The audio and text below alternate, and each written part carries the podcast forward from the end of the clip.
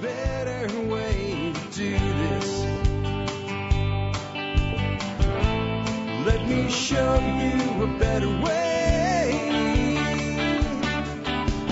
Hi, folks. This is Jack Spirko with another edition of the Survival Podcast. As always, one man's view of the changing world, the changing times, and the things that we can all do to live a better life. If times get tough, or even if they don't. Today is November 25th, 2013, and this is episode 1254 of the Survival Podcast. This is Monday. It's Monday of Thanksgiving week. Uh, and, I, with the event and all, maybe this show will have a little different flavor than a typical uh, Monday show.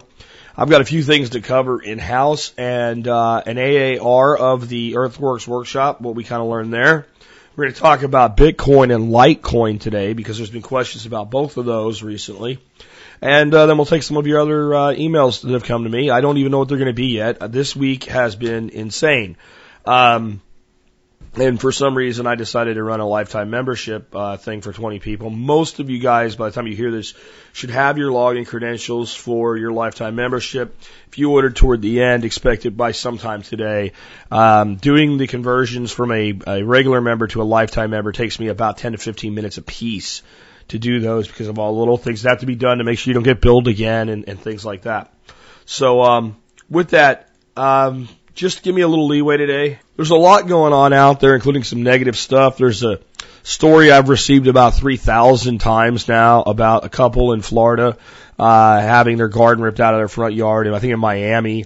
Uh, I'm probably not going to go into that one. That's getting national attention from enough people that either, you know, people are going to rise to that and do something about it or they're not.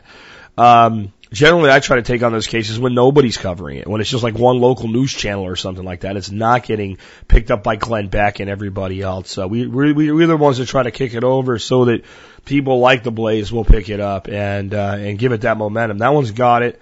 And honestly, I don't want to go into too much down this week. Um, and I, you know, if I'm going to talk about why I thought something like Bitcoin is working so well, I kind of have to talk about that a little bit. But I'll try to pull it back after we cover those segments and we'll talk about some things that are positive that you can do for yourself. And let's not forget what this week is. We're heading into Thanksgiving. And, uh, you know, I'm not big on holidays in and of themselves. I'm really not. I love the history of them and the tradition of them and all, but it's not like, well, it's special in some super duper kind of supernatural way that we're going to eat turkey on Thursday. But I do think that this time of year, as winter turns from the onset to the to the, the cold dark days of winter and then starts looking towards spring, it's a natural place to pause in your life. And I work a lot, and I know most of you work a lot too, whether you're working for the man or you're working for yourself or you're working for your homesteads or you, no matter what it is, most people listen to this show are very productive individuals. And it's easy to get drawn into that productivity. And it's easy to be proud of what you're doing, and you should be. And it's easy to, you know, be completely worn out like we were from an event and then I'm sitting there with Josiah and Nick Ferguson and we're planning the next phase of the property at the end of the event. I mean everybody's just left and, and we're and we're doing that. And that's good because it makes things continue to happen and it's bad because you don't spend enough time with the people that are really important to you and you don't focus on the things that are important to them. So I try to take Christmas and Thanksgiving and I try to turn them into time frames, not just days. Uh, so this week I'll publish on Wednesday very early the um, Christmas special. In fact, what's going to happen is today I will um, publish. Uh, I will do an interview with Keith Snow that will run tomorrow. That will be about cooking Thanksgiving. Um, and I'll run a show on Wednesday that'll be from an interview that I'm going to do tomorrow. And then I have an interview on Wednesday.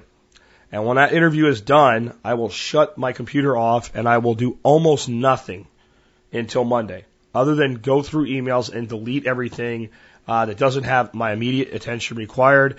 And anybody that sends me an email that's like a book at that point in life will have to resend it the following week because I will not ever be reading it. I pretty much put myself on the business goes into, you know, a stasis equilibrium for those four days.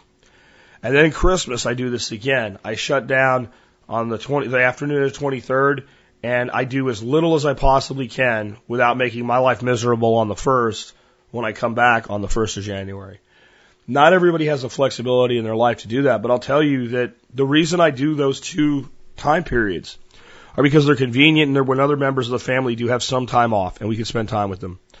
And I was in the communications and cabling industry and those were two times that that often happened even when I had a job. And it's something I've been doing now since 1996 to one degree or another, including when I had, you know, my corporate America thing going on. I would, I would do as much of it with the company as I could. And when I was a regional VP for Fluke Networks, I took my vacation in that time. I just took vacation days. They, they didn't shut down. I shut myself down. I just, I'm, I'm off. I'm not doing anything during that time. And, uh, I think it's one of the two two of the very important reset buttons that I have scheduled into my lives. And I know I'm going to go on a little bit here about it at the beginning, but I just want you to try to schedule some reset buttons in your life. And I know some of you have to work on, you know, Black Friday or whatever, because somebody has to work when everybody goes out and kills each other to buy pointless crap. Um, you know, but try not to. And don't go buy pointless crap. You want to, you know what? Whatever you want to buy on Black Friday is on your computer and can be ordered with the click of a mouse and stay home.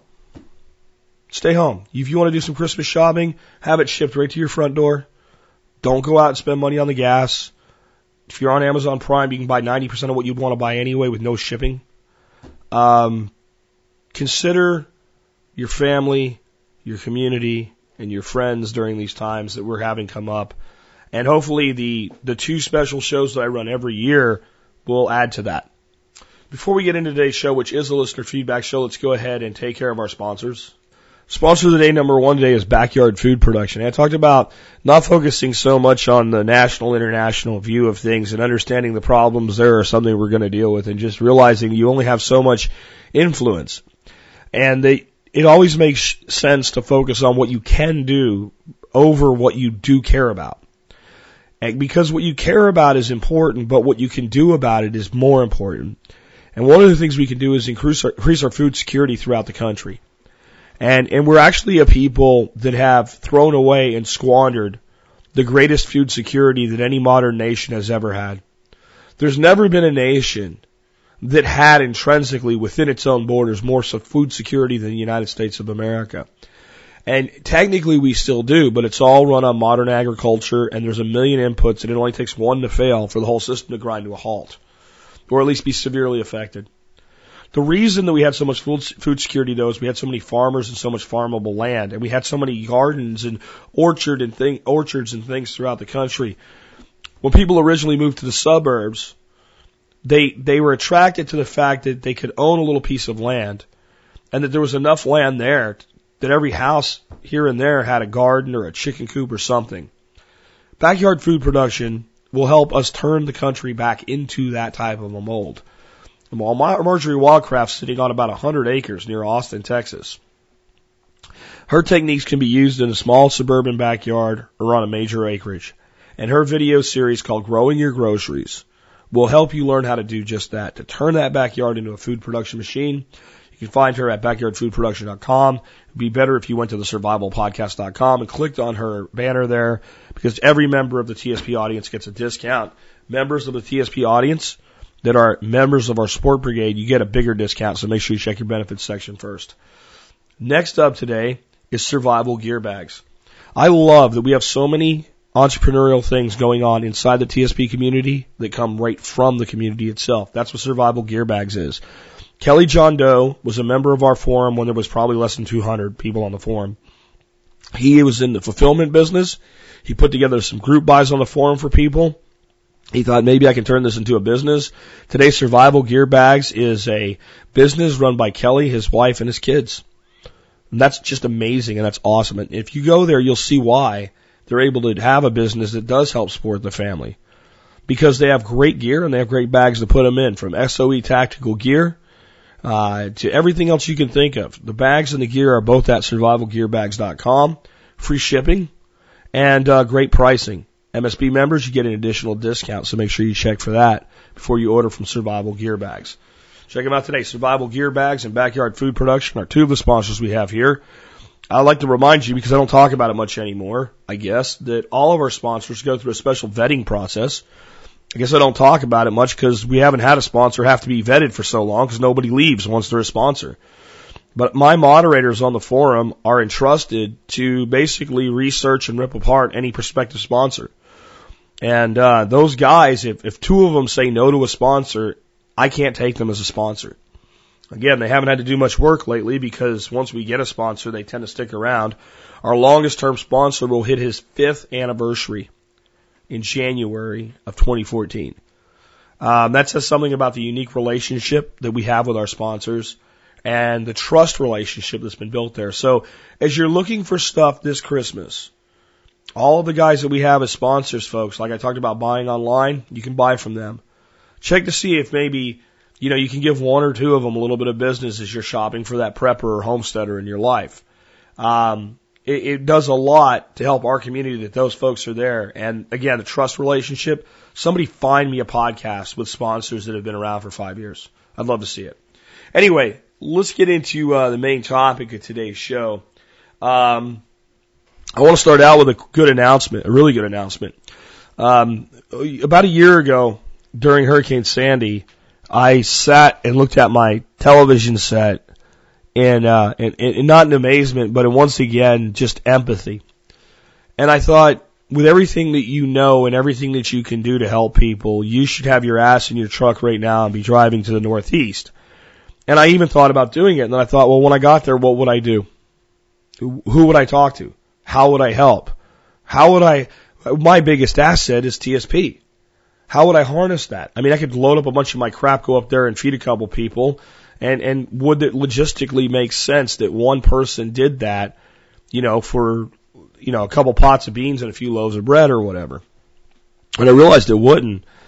And I came up with the idea of the Survival Podcast Disaster Response Team.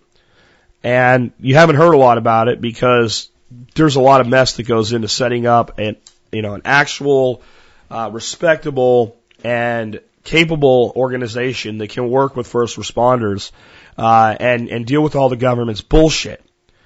And the groundwork's been laid for that now and we're in need of some additional directors. The guys did their work for a year, and this is a voluntary thing, so a few of them have decided they want to step aside, and we need some regional coordinators. There's a post on the Survival Podcast blog about that.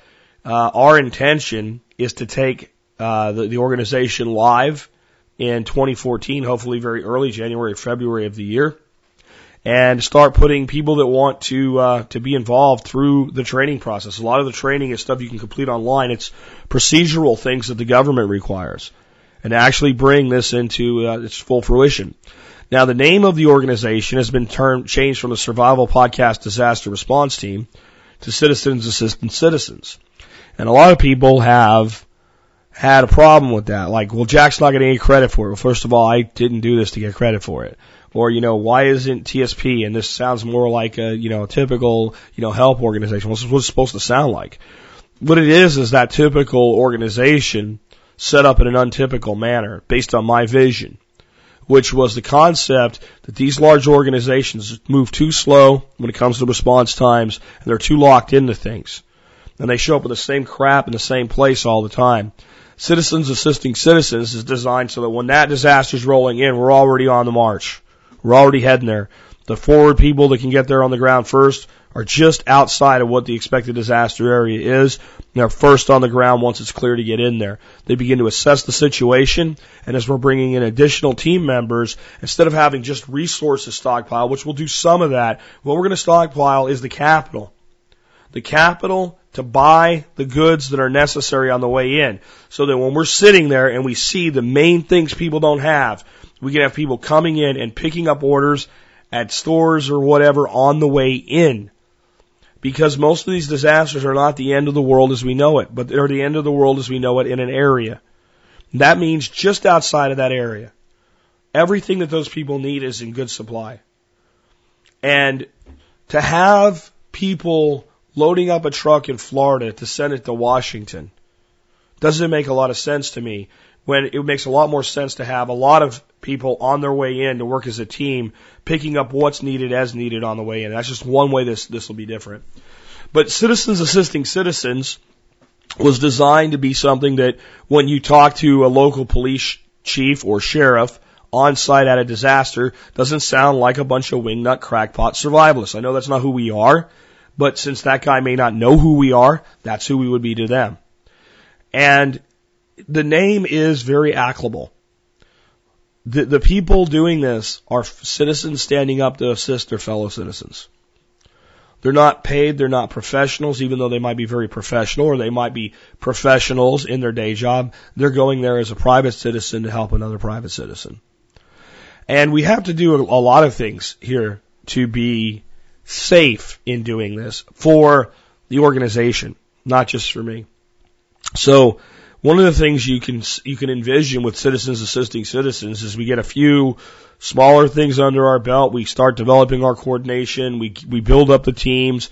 We make an impact in a disaster here and there. We get some good PR out of it, and we start to say, look, you know, we're, we're gearing up for our next disaster. The, the organization could be sitting on a million dollars in donations for the next Hurricane Sandy. And if it even appears that I financially benefit from that, it could place the entire organization at risk.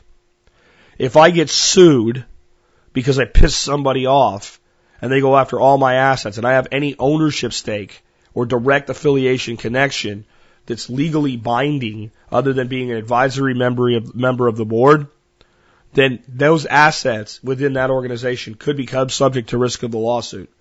If CAC is sued because somebody doesn't like the fact that we saved their kid but scratched their head on the way out, I could have my personal business TSP put at risk instead of just using the legal assets that are set up within inside of CAC.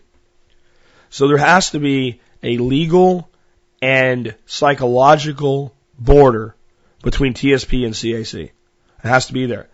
Doesn't mean I'm not the founder and the originator of the idea. It doesn't mean that I won't push it. It doesn't mean that TSP won't be all over CAC and vice versa. What it does mean is the two stand apart separately. And legally, that is extremely necessary on so many levels I can't even begin to explain it. Because it seems like some people out there feel that I turn this over to the board of directors and, and the honcho team and they made this decision and kind of pushed me to the side. I've stepped to the side right from the beginning. I've been very uninvolved because I hate this type of thing. I hate legal legal filings and stuff like that. I hate board meetings and I, I, I don't have time for it. I mean, mentally I don't have time for it. So these guys have done the work and now it's time to move forward and they're looking for your help. Um, you, and, and one more thing, don't email me and say, I'm throwing my hat in the ring. No. Read the post. The last sentence of the post tells you exactly what you're supposed to do and I'll read it to you. If you have skills, knowledge, time, money, or equipment that you want to volunteer to help your fellow citizens, please contact us at volunteers at cacteam.com. And uh, so that's what you do. You email volunteers at cacteam.com, uh, and they will tie you in with all the assets that we already have and the way we're already communicating with each other and the board vision of the team. This is something that I get involved with now when the board can't make a decision on something and they need a tie breaking vote or when they need some advice or when they need some help or if they happen to need a little bit of money, I'm willing to always write a check to help out with a filing fee or something like that. So I just wanted to talk to you a little bit about that. Next up, I want to let you know we have some cool new stuff in the gear shop. We have these new food canisters, these uh, dry food uh, storage canisters. Uh, they're 22 bucks. They have a cool, very cool uh, label on them that mentions TSP, has little valve head and all, but they're done in a way that you would give them to anybody that you might want to make them a gift to. Uh, they do an amazing job of storing dry goods. You just push the lid in and the air comes out. There's a link or a, a post on the forum. And then another thing that we have is we now have the Kydex sheaths for the Mora 2 Classic knife. It would be a really cool little project to get one of these sheaths and then customize the handle yourself and give those as Christmas presents this year. Uh, I'll put out some videos probably this week on what we do, how we do that. Uh, but they're, it's just an awesome little product. Uh, I think the sheaths are selling for 22 bucks, and that's what we have to sell them for to be able to get the, uh, uh, the, uh, the, get them made in quantity. Actually, 20 bucks we got them for sale. For 20 bucks, so you're looking at to put a Mora in there. Moras are about thirteen dollars on Amazon, thirty-two dollars. I've been asked, are you guys are you guys going to sell the uh, knives. And we can't. Not that we can't, you know, legally. We can't logistically. Uh, I can't sell a knife that's selling for 13 bucks on Amazon and make any money or make it worth Kelly paying for it, stocking it, touching it. You know, get your Mora 2 Classic from anywhere. Uh, but get your Kydex sheaths, and they're the only sheath like it in the world. There's nothing like this sheath uh, anywhere. And the few Kydex sheets I've seen for Moras sell for about forty dollars. I'm sure you could make your own for substantially less, but if you want one made, um, the belt loops on them are ambidextrous. They can be removed completely or flipped from one side to the other. Um, it, the way that the Mora is designed, it's not going to carry real good right up on your side. But if you carry your belt knife like I do, way toward the back, like between the the uh, the, the belt loop and your, uh, your your where your pocket is on a pair of jeans back there. It carries beautifully. You can sit down with it. It doesn't poke you in the back. Um, it's a great sheath. And why pay twenty two dollars for a sheath for a knife that's thirteen bucks? Because if you lose that knife, you can buy another one for thirteen bucks. You'll probably never lose your sheath. I don't know about you. I've never lost a sheath, but I've lost knives. It's a great backup knife. It's a great butchering knife. It's a great slaughtering knife for poultry. Um, it is the most, and why did I choose that to do this sheath for? Because of its popularity among bushcrafters and because it is the best value in knives I've ever seen in my life. I've had professional knife makers, including Patrick Roman, tell me I couldn't buy the material for that knife for $13. That I've had professional knife makers tell me that it makes sense to some of them that they actually buy Moras, number ones and number twos, pull the blade out of the handle, and make custom handles for the blades. And that the only reason they don't do that more is because it's not a full tang knife. And for 13 bucks, what do you want? Um, they're just an awesome knife. So check it out today. There's a, uh, a post on those, and I thought those would be interesting things to maybe share a little bit of the TSP community uh, with others. So check them out. In the interest of being fair uh, to a good friend, if you like the idea of a Mora, Mora sheath, but you don't like the idea of a Kydex sheath and you'd like a leather sheath, more like a hunting knife sheath, uh, my buddy Dave Canterbury has those available at the Pathfinder store. Um, he's an awesome guy, and it's those are good sheaths too. I bought a couple to play with, but I, I like Kydex better. So um, just for those that might be like, you know, I'd like a leather sheath or that, check out take check out Dave's store. I, I think it's only right that you know you got a good friend. Uh, you might be competitors, but you're friendly competitors. You're willing to let people know if you don't, if you, if I don't have what you want, maybe you want to look over here. Uh, next up, I want to do a little bit of AAR from the uh, from the uh, event. Uh, this was an amazing event. It was absolutely incredible, especially considering it was like 65 degrees on Thursday on the first day, where we got everything knocked out uh, as far as the big logistics of the the project itself done in one day on a three day event. The project was slated to be two days of work, and I put a third day in in case something went wrong. Um, and then we knew what was going to go wrong. I run an event, it rains. I, I actually have joked several times, and I'm not kidding really, that what I should do is I should call up Tarrant County and say, when you guys are in drought, come give me like a million dollars and I'll make it rain. And I'll, they'll say, how? And I'll, I'll just run an event and you can put the money in escrow and if it doesn't rain, then you can take the money back. But if it rains, like I say it's going to, you give me the million dollars. Because so far, I am a thousand percent at the bat in getting it to rain with three events and events that were booked months in advance. So it's a joke, but it almost seems real. So we knew it was going to rain. But as the forecast shifted, it went from just it will rain. By the way, a week before the event, there was 0% chance of rain for the whole weekend. Um, as we moved into the week, it went to 100% chance of rain on Friday. Temperatures dropping from 65 down to 30 degrees in a couple hours. Um, and then that shifted to Thursday night. Thursday night that would happen. So we got busy. We knocked out the swales. There's some video of them. There'll be better, better video coming. And, uh, we banged it out. I actually had uh, my operator John come in on Wednesday with the excavator to start the first swale to get a feel for the excavator and not have to try to learn because it was a new thing for him to do swales. Um, to learn the machine while there's not like 30 students standing around gawking at you and you, it puts more pressure on you. Um, he did about half of the top swale and then, uh, he had some problems, but we worked with him. We got him learning how to hold the bucket a certain way when you're doing swales and psh, he got it going on. So students get here, put everything together, lay out some pipe, explain how the laser level works, check a few measurements, get the machine running. It's, it's hooking ass. Students are hooking ass, cleaning everything up, unloading rock. I mean, you talk about ants going to work. It was ants going to work. And the work pace was high. I never asked them to. They could tell the vibe was there. We need to get this done. Once this rain comes in, that machine cannot go back in that field for probably weeks, especially once the top swales in, because it's going to hydrate the land. That's the purpose of it.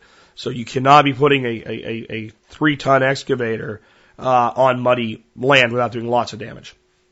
So everything's going good. We're no doubt we're going to get done before the night's ended. About three o'clock in the afternoon, they're trying to pull one big rock up, and all of a sudden the excavator is pissing hydraulic fluid all over the place.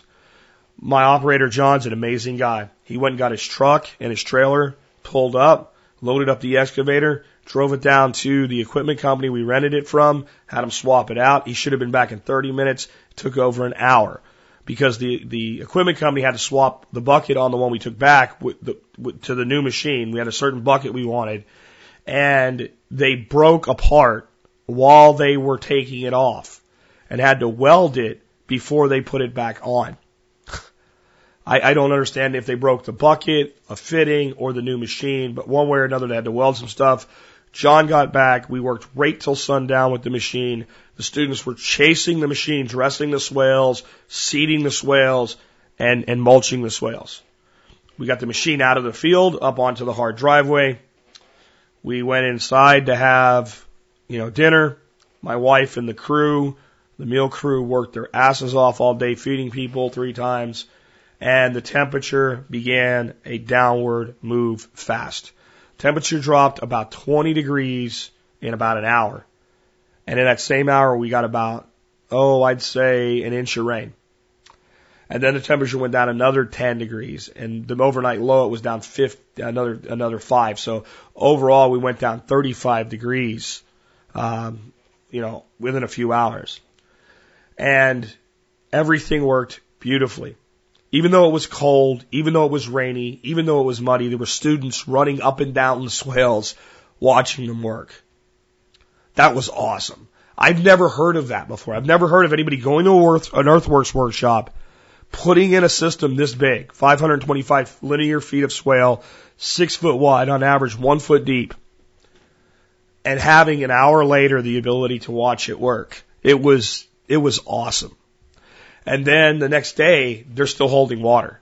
We basically took half of the house's roof catchment, um, and all of the, the garage's roof catchment, all of the driveways catchment, all the upslope catchment, some of the road catchment, and pushed it all into these three swales.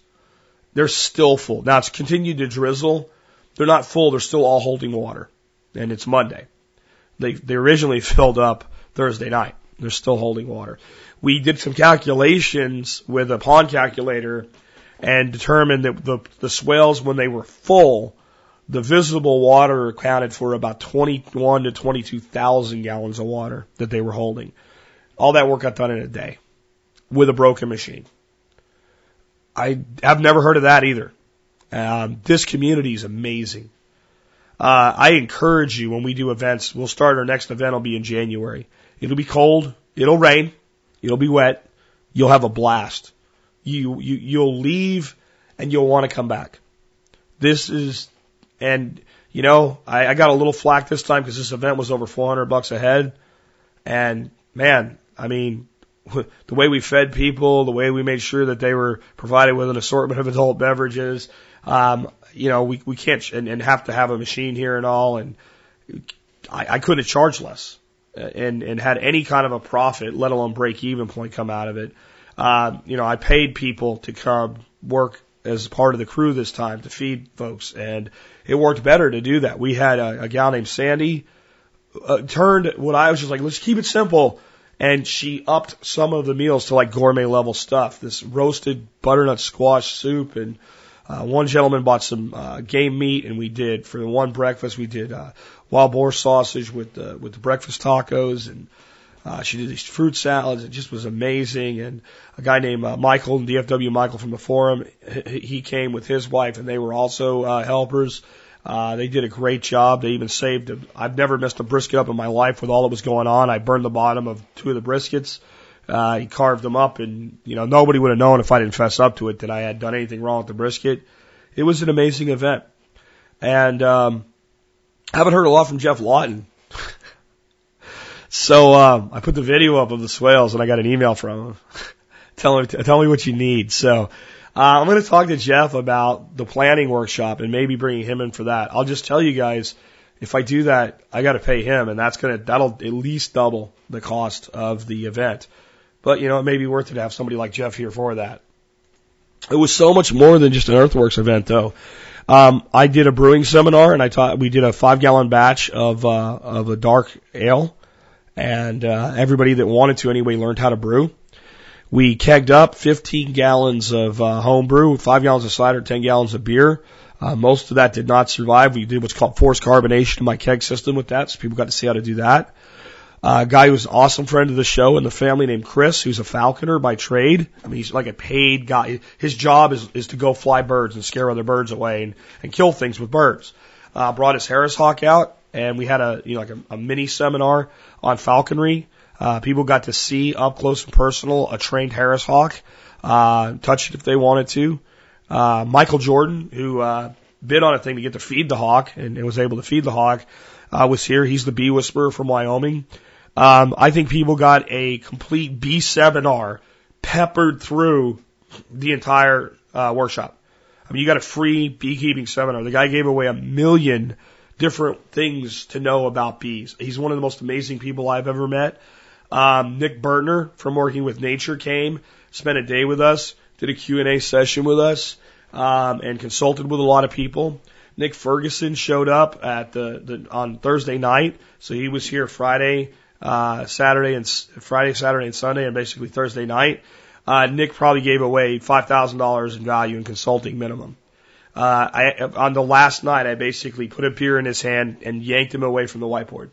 and said we're gonna, and I ended up beating him up with Systema just to keep him from consulting. Um, it, it, it really is. Uh, I'm humbled at the the community component to TSP. And if you ever really want to see it, come be at one of these events.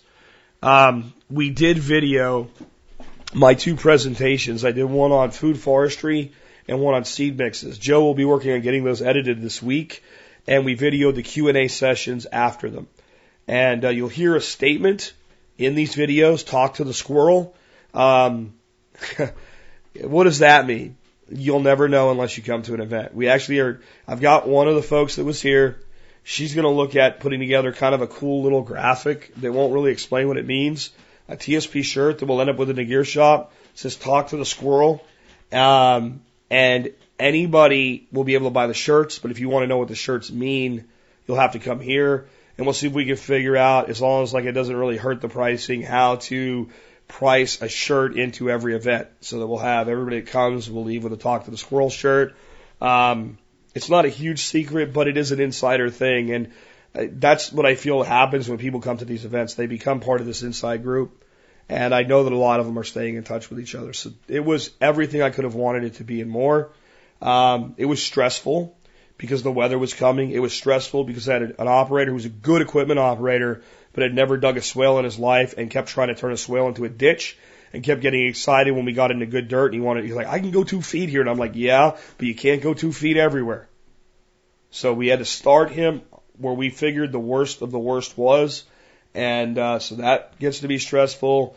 You know, people think they're helping, but they're not sometimes. Um, birds got out. I mean, you know, and the first day is always the most stressful.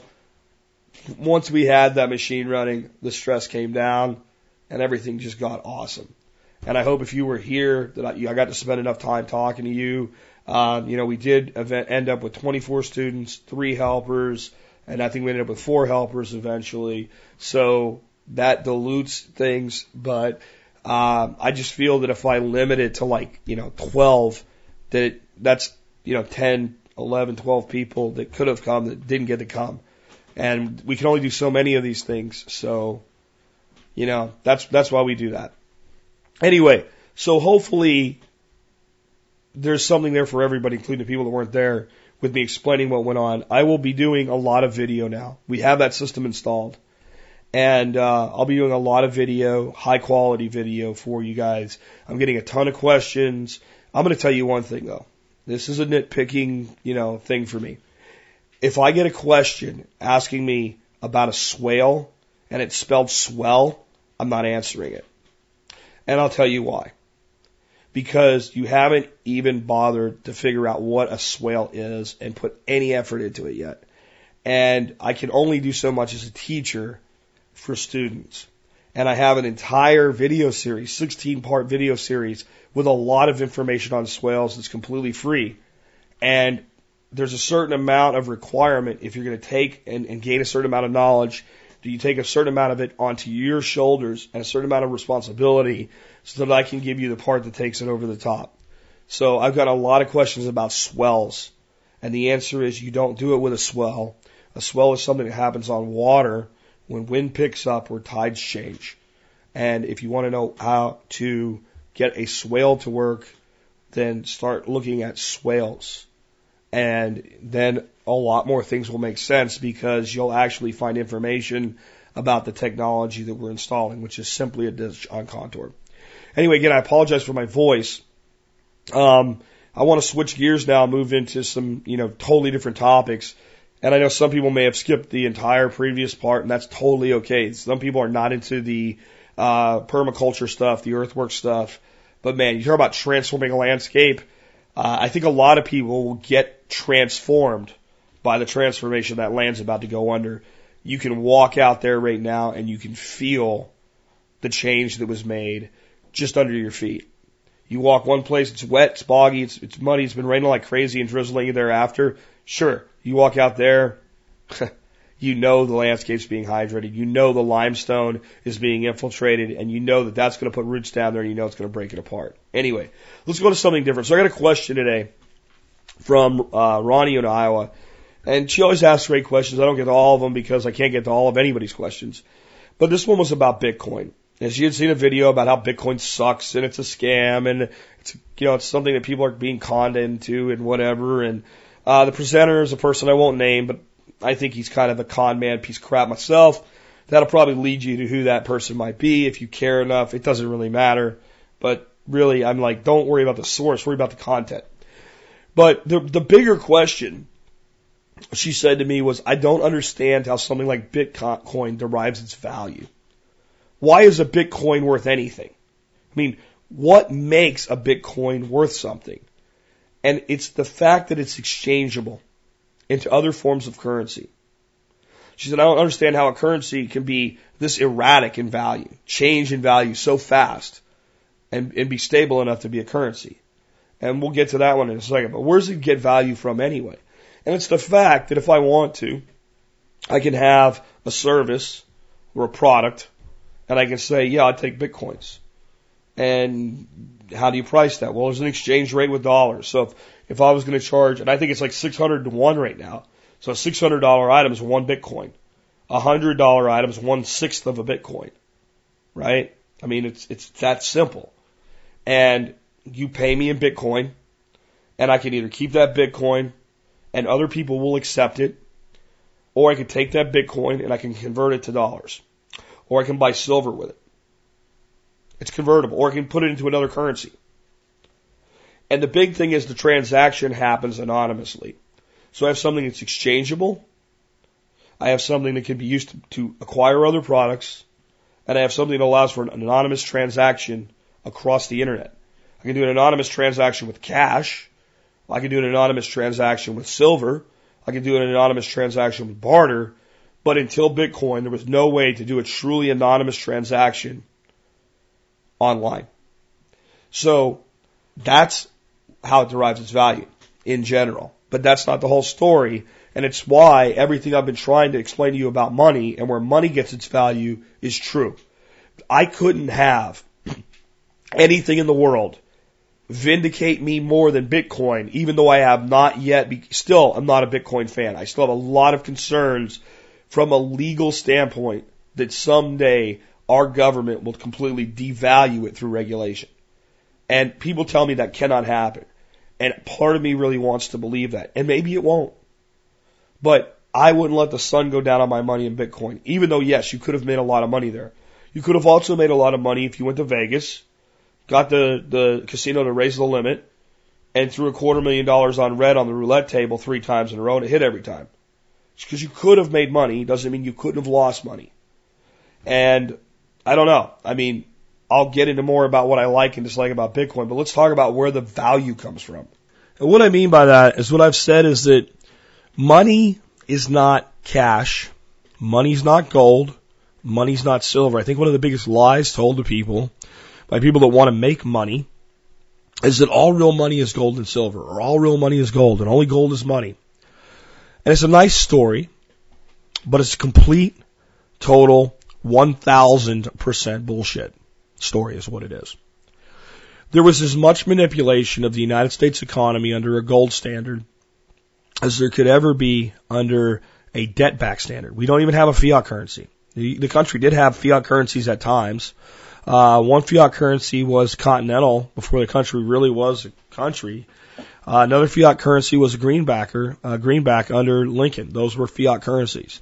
Those are not without their problems because you're trusting government to be responsible with money um, which never seems to work out. It's not that a fiat currency can't work, it's that government can't work.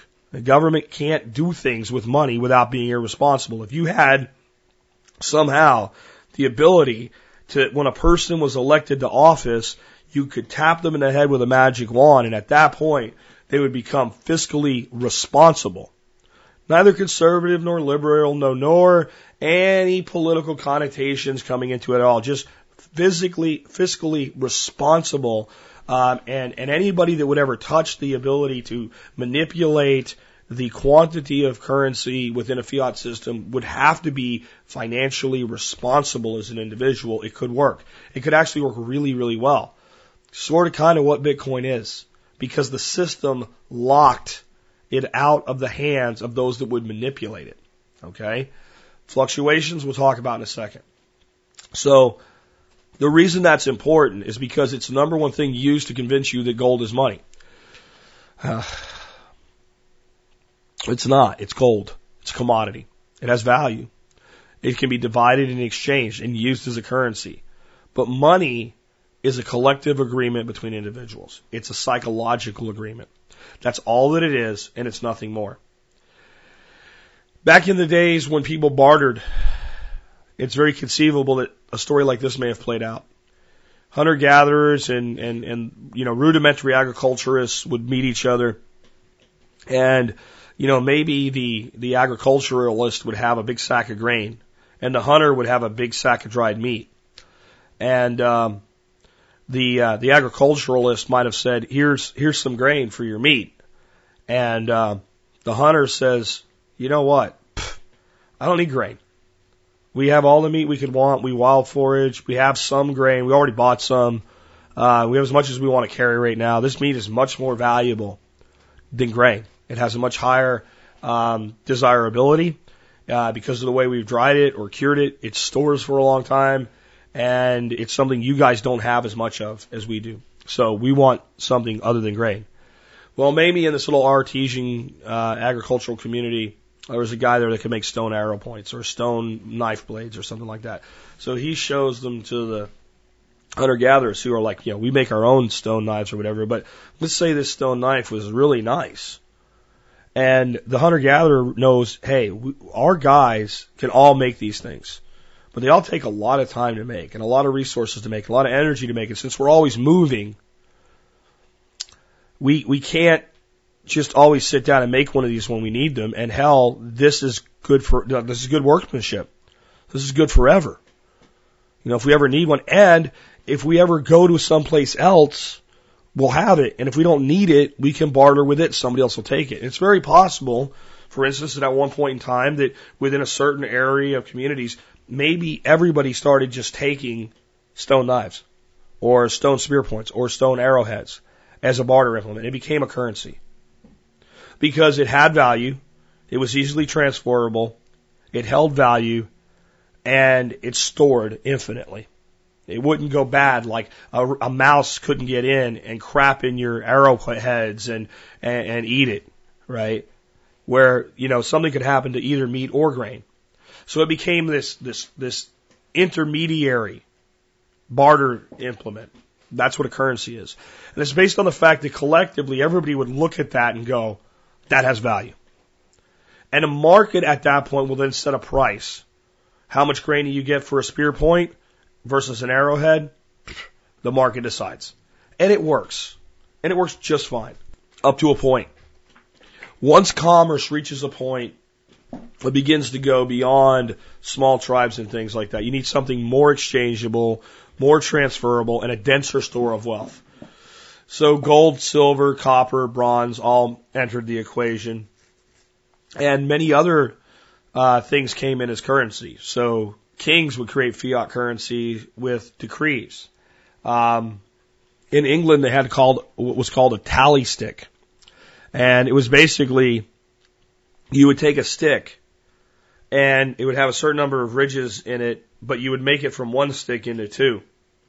And it would be held by the king's treasurer or the duke's treasurer, someone in royalty um, and the nobles would hold the other side as the validator of the stick.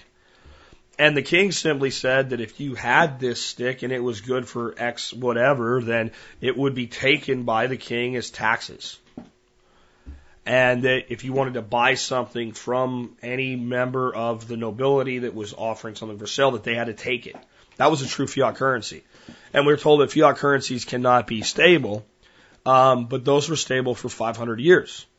There's two pieces of wood split in half. The whole point was that you, you couldn't make your own. And if you did, you probably, and you got away with it once or twice and then got caught, you would get tied up and probably have your entrails dragged out and, and lay there until you begged for death and they sliced your head off to make sure that nobody would counterfeit. Because at some point that stick would have to come home to roost, so to speak. And, you know, you think bookkeeping's new? No during this time, there was very close records kept when one transferred to the other. So that if you gave it to, to Tom and Tom took it to pay his taxes with it, and they told Tom this is not a good stick, and he said I got it from Fred, and they came back to you and said where did you get this? You'd pull out your ledger and say Bill gave it to me, and then they'd go to Bill and Bill would pull out his ledger, and Bill would say well I got it from this guy. Well, somebody better know who that guy is, or Bill's in trouble. So there was a level of trust that had to go along with that system in a society where people, people pretty much knew who everybody was and where everybody lived. You were known by your trade for your last name, Smith, right? And the blacksmith, a farmer for a farmer, plowman for a plower. So that's how money works. So how does Bitcoin work?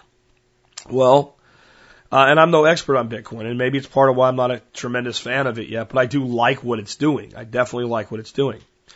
Bitcoin worked this way. They'd set a finite limit number of Bitcoins. I don't remember how many it is, but there will only ever be that many. And then they created a computer algorithm where you had to get and set up really sophisticated computers.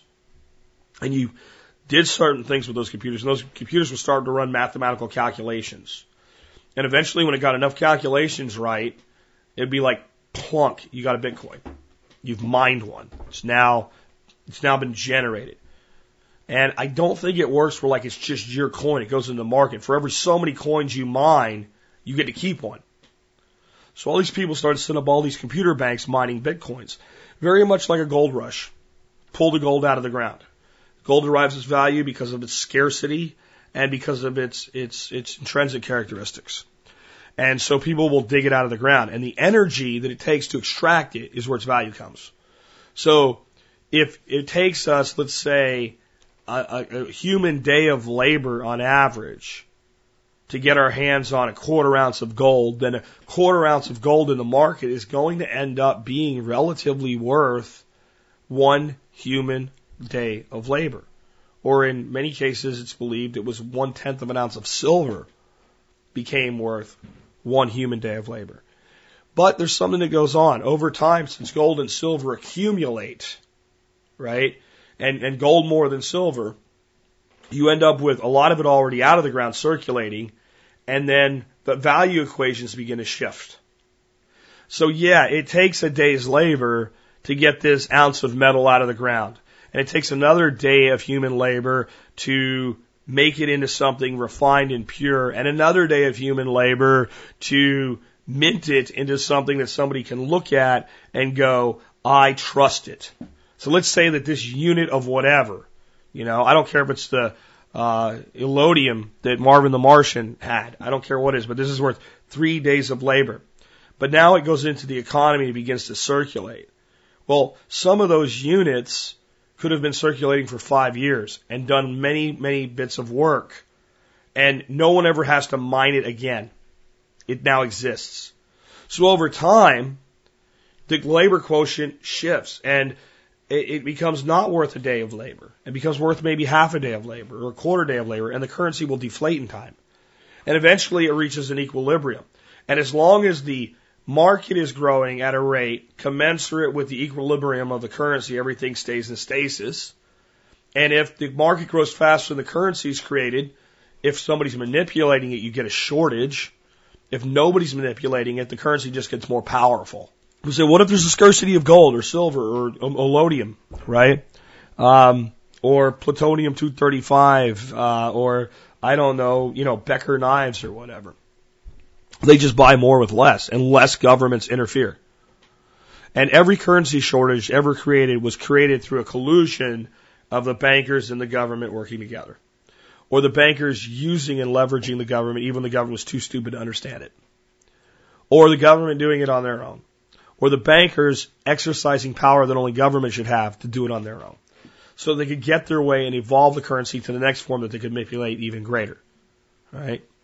So I've said that there's as much manipulation in a gold standard as there is in our standard today. And the answer, the, tr- the truth is there is and there isn't. There's as much active manipulation, but the results are worse because it's based on debt.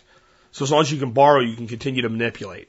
All right. So there's more effect, but the hand is just as active in a gold standard of the banker in our type of system as it as it is today. In, in the 1900s, early 1900s, the entire catastrophe that led to the Federal Reserve was completely done by the bankers, and by the way, under a completely gold standard at the time. So with Bitcoin, now think in reverse. Think that not only is the gold coming out of the ground with all of that labor or work or effort. So the computer programmers that put together the standard said, we won't make people work, we'll make computers work people actually trust computers more than they trust people. And, you know, unless we ever have like a Terminator rise of the machines, it's probably a good thing that we do. Uh, computers do what they're programmed to do. And the algorithm wasn't built inside a computer. It was built for what we already know computers do.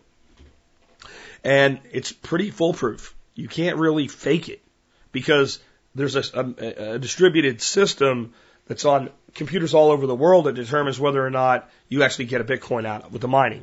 But once the coin comes out, tink, it's done. It's existing. And eventually, all the computers going mining the Bitcoins will have a, a figurative scrape moment. Instead of ding, ding, ding, ding, go, pluk, done. There are no more. The last Bitcoin has been mined. That's what will happen. So then you say, well, what does that do to the currency? The currency then begins fractionalizing. So what has typically happened is you cap a currency and when you need more, you add more. And when you need more, you add more. So it's our debt ceiling limit, folks. That's what that is. That's the cap on the currency. Since the currency is created through borrowing, whenever they need more, they borrow more. They say they're out of money, so that they can borrow it, but what they're really doing is expanding the currency through borrowing. Because every dollar in our economy is created by borrowing it. It is literally the borrowing of money that creates new money. And it's not just at the government level. When you buy a house, it's hard to believe, but when you buy a house and you go to the bank and say, I need $250,000 and they go, fine, your name's good, we believe you'll pay it back, and they issue you a loan for $250,000. And he goes and buys a house and the, the seller gets it and whatever he owes to his existing mortgagor, they get that part and they go off and do things with their money. That's brand new money born like a spank, spanked on the butt brand new baby that day. It doesn't exist. They didn't give you money. They created it by holding a reserve. So to give you the 250, they have to be holding 25. People think, right, to give you the 250, you know, they have to be holding more than 250 and then they hold a 25 in reserve. No, if they have 25, they can loan 250 against it without actually giving you any money. They just create it. They make a journal entry and you become the asset. The good faith and goodwill and your credit is the $250,000. Your future labor and effort and work creates the money. You are a cog in the system. You are a pawn in this financial system. You come to me, you think I have money. I tell you, yeah, I have money. You need 200 grand? No problem. Here it is. Boom. I get your debt and I don't really put anything up of value. I'm like a bondsman, a bail bondsman. Isn't it interesting that you need 10% to bail out of jail and the bank holds the same equivalent of 10% in order to place a bond on you for your future labor and, and, and, and efforts. So that's how a typical currency works. The Bitcoin people clearly understood money better than most of our people in government because they fixed that problem with the fractionalization. They capped it hard. There's no way to make more Bitcoins. It can't be done. The system's locked. Now, could somebody hack it someday or something? Sure. But I mean, the system left to itself is just like gold. Once you pull the last ounce out of the ground, it's gone. We ain't making no more. All right. So when those millions of bitcoins or whatever has um, reached that level of stasis, they fractionalize, and they can fraction. I don't know what it is, but it's it's like way way down. It's like you know uh, 9, 10, 11, 12 times, something like that. So you can get up with a, a hundredth of a Bitcoin one day. And a hundredth of a Bitcoin might have the value of a dollar, right? Right now, it's the value of six, one one hundredth of a Bitcoin is worth six dollars if Bitcoins are six dollars uh, a Bitcoin. Did I do that right? Yeah, a hundredth of a Bitcoin is six bucks. That's six hundred dollars a Bitcoin. Will Bitcoin go up or down? I don't know. Here's what I'm going to tell you. Unless you're holding a lot of money in Bitcoins, it doesn't matter. The Bitcoin can go up in value, down in value, up in value, down in value, up in, and it will be extremely volatile. As more and more people accept it, and more and more faith gets placed into it, it will hold more and more value until a point where it will reach a stasis. And once it reaches that stasis, it will level out and it will go down or up from there, depending on market forces, and eventually it'll become very, very, very stable. But during the mining process and the acceptance process, the integration process, and the speculation processes that will go on around, will it survive? And every time it seems like it's going to survive, it'll go up. And every time it seems threatened, it'll go down. And if you want to speculate on it, invest in it, fine, go ahead. But you can't just kill it because it goes down in value. If Bitcoin went down to 50 bucks a coin tomorrow and it didn't result in a massive amount of buying, but people still used it and it stayed there, a year from now would be more accepted, not less. A year from now would be more accepted, not less. If it's stuck at that 50 bucks. Because people would start to realize, oh, okay, that's what it's, that's what it's worth. Likewise, it could go up to 1200 bucks. It would scare the shit out of everybody. And if it stayed there for a couple years to where like, you know, and when it did go up, it was going up. Instead of going up massively, it was like as the, the value slides ten dollars in value, Bitcoin goes up, you know, one hundred twenty dollars, right? Then that would buy more confidence. Can it work? I don't see any reason the system as it's designed can't work. I think it frees us from government controlling our money. And I think competitors can come in and do other currencies. Um, and I don't think there's a, there's not, like the people who created Bitcoin are not afraid of that because they're not directly like they don't they're not like Bitcoin Inc. There's no Bitcoin Inc. There's nobody to sue. It's distributed. But how would the government shut it down in the United States, for instance? They just make it illegal.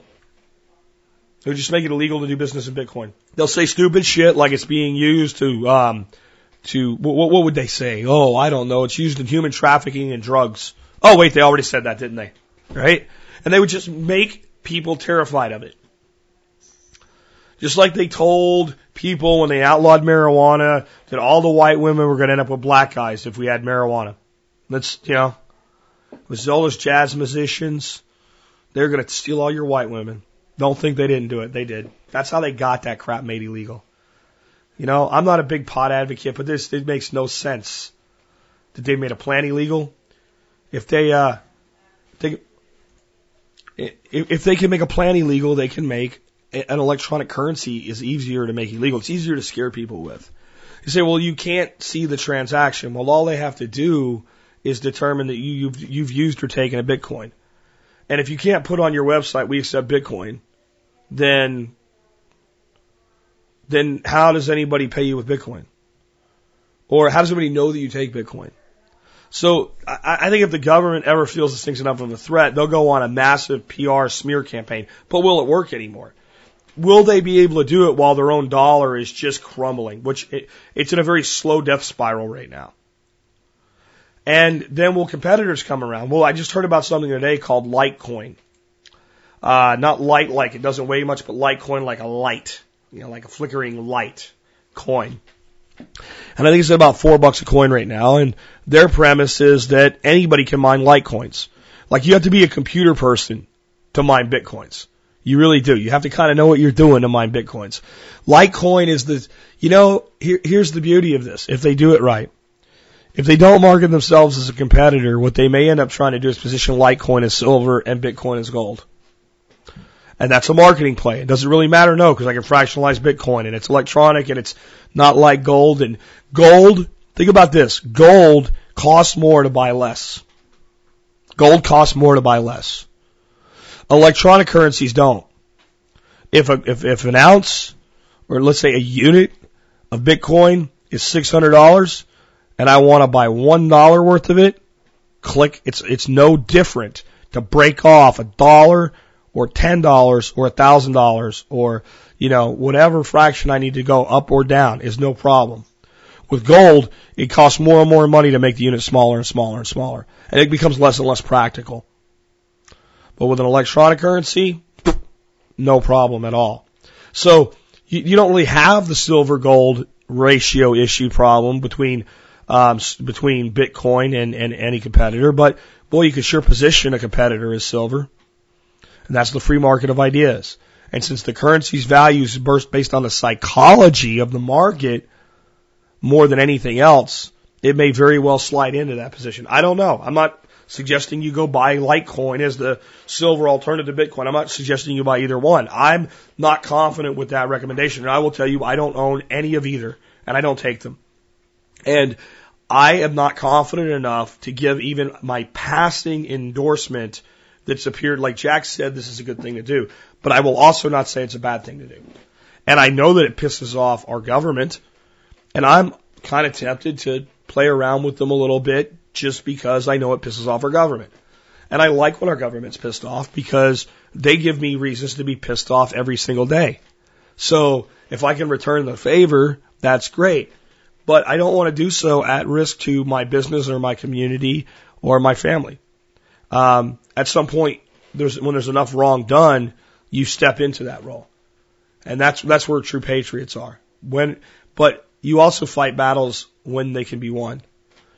And I, I don't know where we are with Bitcoin or Litecoin right now. Let me tell you a little bit about Litecoin.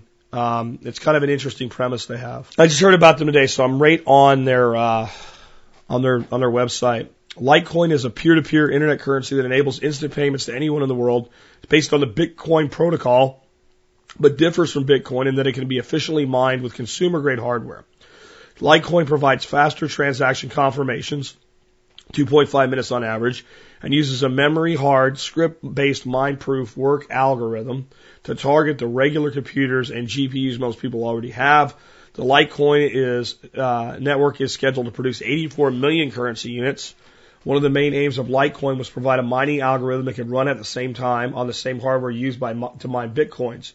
With the rise of specialized ASICs for Bitcoin, Litecoin continues to satisfy these goals. It is unlikely uh, for ASIC mining to be developed for Litecoin until the currency is widely used. So basically, what they tried to do was set up a system where you could mine Litecoins if you wanted to, but the professional already doing Bitcoins could go into business as well. So you know, Joe Tycoon's gold mining operation could just start pulling silver out of the ground. But uh, Tim, the, the little guy, could go out and pull some silver out of the ground too. Sounds interesting. Um, it uses a trusted protocol. If it uses Bitcoin's protocol, it should be in, no time at all. The security should be trusted as much as Bitcoin, as long as someone can, I, you know, go in and make sure that that's true and, and verify that. I don't know. Uh, Bitcoin has a tremendous amount of momentum. And why do I want something like Bitcoin if I can get Bitcoin? And the only reason is Bitcoin's $600 a coin. So the only reason is the psychology in our minds of, wow, that's expensive per unit, but it doesn't matter. And this is the struggle Bitcoin will have. If Bitcoin's ever $10,000 a coin, it will be very hard for someone to get their head around. Doesn't matter. If I want to buy something for 10 bucks, I take a little piece off a little piece of a little piece of a Bitcoin. It doesn't matter. What we have always had is cap, fractionalize, increase. Cap, fractionalize, increase. That's how currencies have been built. You build 10 million units of a currency and you fractionalize it. So you have a dollar basis, and you have quarters, nickels, dimes, pennies. Okay? And you never increase the fractionalization right? You decrease fractionalization. So it used to be half cents. Because of inflation, they became impractical. Where we can infinitely fractionalize a Bitcoin. It's very stable in the end of its of its existence because we know there'll be no more, and we can always go less. So it's a currency that's actually designed, and this is what the speculators need to understand, and many of them don't because they're just riding a train. Bitcoin is supposed to rapidly inflate and then deflate. It's what it's supposed to do. It's what it's designed to do. If you read uh, their own website, I don't know if it says that anymore, but when they came out, they said this is what will happen. It will go through a rapid inflation followed by a deflation cycle. Because it will inflate as it's being pushed into acceptance and as its quantity is not met by its demand. And at one, at some point, the quantity will be locked in and demand will be based on, and as the fractionalization component kicks in, that's the stabilizer. Litecoin works exactly the same way, and maybe it gets positioned as Bitcoin's little brother. Bitcoin's gold, Litecoin's silver. Who knows? Is there room for copper in there? There's room for, this is the problem. There's room for a thousand of these currencies, a million of them, a billion of them. Anybody that really wants to can set up a currency like this. So how do you gain wide acceptance so your currencies are exchangeable? And how does one currency value itself against the next currency? The market decides, which gives the potential for some success stories, but a lot of failures. What do you do with this? The answer, honestly, folks, I don't know. I don't know what to tell you about this. This is the most radically paradigm shifting thing to ever hit the currency world because the first time ever government and banks do not get to say what the value of a currency is. Well, not the first time ever, the first time in modern history. When those traders were out there with knives and arrowheads and trading them in lieu of meat and grain, the market decided and the bank did not get to decide. The merchant class had a little bit of influence, but only so much. They had to use their own market connections because they could get things others could not. But the market controlled it. When banks were created and when governments rose and when the two colluded, the, the, the power to determine the value of things was stripped from the market. And if Bitcoin can survive the onslaught that is coming, it may very well return that. It may very well return that. The day that it really wins is when people stop giving a shit how many dollars to a Bitcoin. That's when it wins. And I don't think we're anywhere near that. And people say, how would that work? You don't care. You don't care. How many hours of programming for my website can I buy with a Bitcoin? How big of a house can I buy with a thousand bitcoins? What kind of car can I buy with 50 bitcoins, if one at all? What kind of computer can I get for 10? When the market starts to think that way, when no one even gives a shit what the dollar relationship is, Bitcoin's matured. And I'll, I'll tell you what I mean by that. Every day the dollar fluctuates against the euro. And except for the major market shifts that people see as a, as a result, no one gives a shit. No one goes, oh my God, the euro went up against the dollar today. I lost money. Because inside the dollar marketplace, the dollar's relatively stable. The one danger. Every time a currency goes through a major inflation curve, it usually crashes. But again, what the Bitcoin community should be understanding is that's the plan. A deflation cycle. But it's not supposed to be a deflation. It's supposed to be a leveling, a marginal, and a stabilizing. And instead of the government being trusted to make that happen, the market's been trusted to make that happen by the people behind the currency telling you all the rules before they put the currency in circulation. Bitcoin's done something no currency in history's ever done. They've said, here's how many there'll be, here's how it'll work, here's our plan. Go ahead, market, have at it. And it may be a perfect currency in a virtual world. The problem is governments still have a lot of power. Now, China getting on board with Bitcoin, that gave it a big shot in the arm. Uh, you got your your government right now determining that it needs to be regulated. How are you going to regulate something that's not regulatable? You regulate the people that use it. When they this is something that you know the people of this country do not understand. They cannot regulate Bitcoin. Let me say it again. They cannot regulate Bitcoin. Bitcoin is an idea.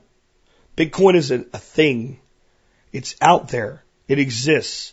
The rules are known. You can't make more. You can't make less. There's nothing you can do to regulate Bitcoin itself. You can't go to the Bitcoin people and do something because they're everywhere.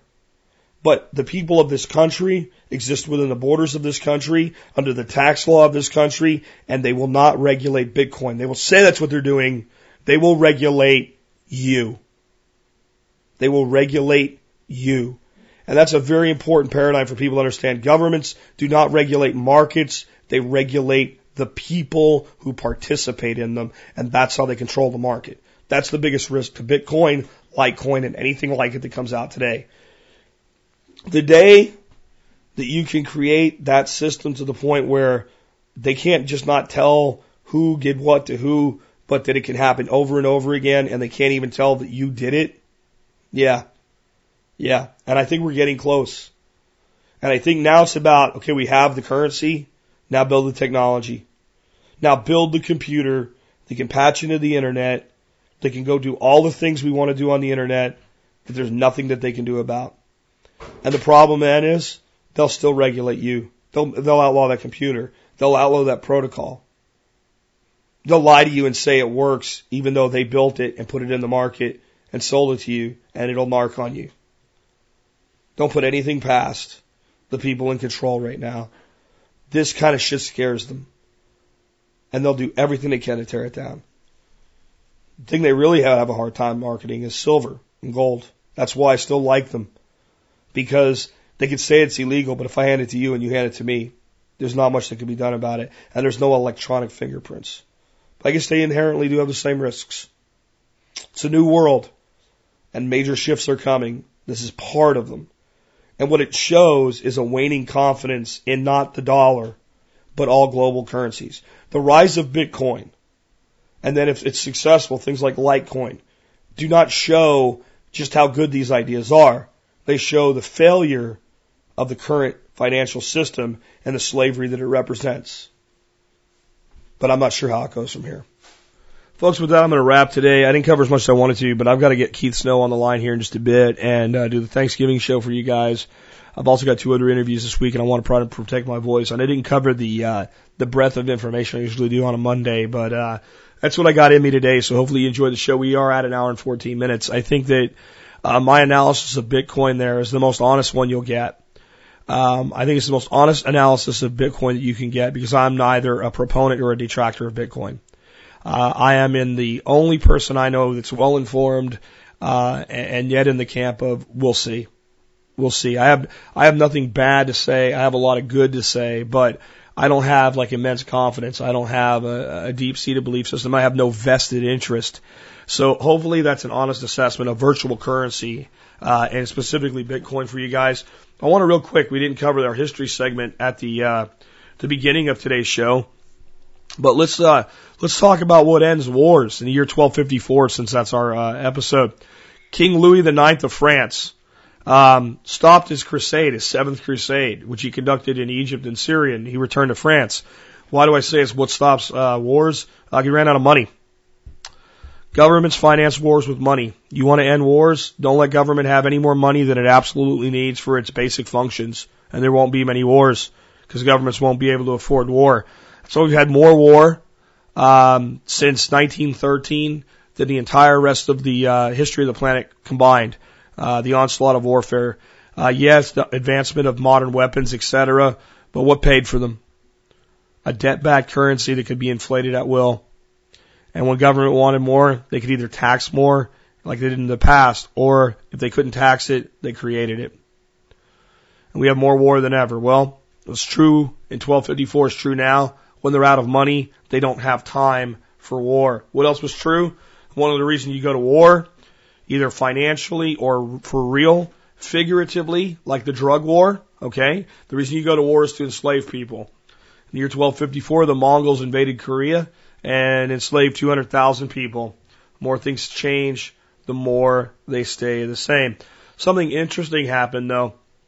I told you guys uh, that back in 12, uh, episode 1204, that um, as part of the Crusades, I think it was the Fourth Crusade, uh, with the sacking of Constantinople, um, that the Venetians took away uh, the horses of St. Mark. They were not called the horses of St. Mark at the time. These are these big, beautiful horses, bronze statues that are at St. Mark's uh, Basilica today. Uh, but the ones you see are not even really the ones that, that were taken. They're replicas. The real ones are inside at a museum at St. Mark's. Well, they were taken in 1204, but they weren't actually put um, in St. Mark's Basilica in Venice until 1254. So it took 50 years from the sacking of Constantinople to transport and place them into St. Mark's Basilica that was being constructed. So um, that is kind of an interesting little fact because it ties into something we learned about before. Um, on the births, uh, I'll, I'll guarantee you there's a name uh, that was born in 1254 that almost every human being on earth has heard. And most children in the United States of America that have ever swam have said his name in a pool. That's right, Marco Polo. Marco Polo was born in uh, 1254 and uh, traveled the world and opened up a lot of trade routes between the east and the west. As the as the Mongol invasion uh, began it, its decline from the height of its empire, uh, that war actually opened up trade routes, and, and capitalizing on them was one Marco Polo. Um, again, born in 1254, um, he died in 1324. 70 years of age, 70 years of age, traveled the world. Dangerous country, exposed to new potential illnesses and things like that. And uh, lived to be 70 years old. Average age of a uh, white male in the United States today is 72.8, according to the CDC. So again, the little bit of myth busting there that everybody died when they were, you know, friggin' 30 years old in the past is all not true. Um, again, for those that haven't heard me talk about this before, it's another lie used to control you and tell you how much better off you are today. And there's a lot of reasons to be better off, but just your longevity isn't one of them. People died young in the past because they were not uh, able to access, you know, clean conditions, uh, because they weren't warm in winter and cool in summer, and because they weren't fed well. And uh, if they were, if they had those things, not just Paxil and Lipitor and the purple pill and all this other crap, they lived be relatively the same age that we did. And uh, it's important you know that so you don't buy into the bullshit because there's a lot of it out there. With that, this has been Jack Spirko with another edition of the Survival Podcast, helping you figure out how to live that better life if times get tough or even if they don't.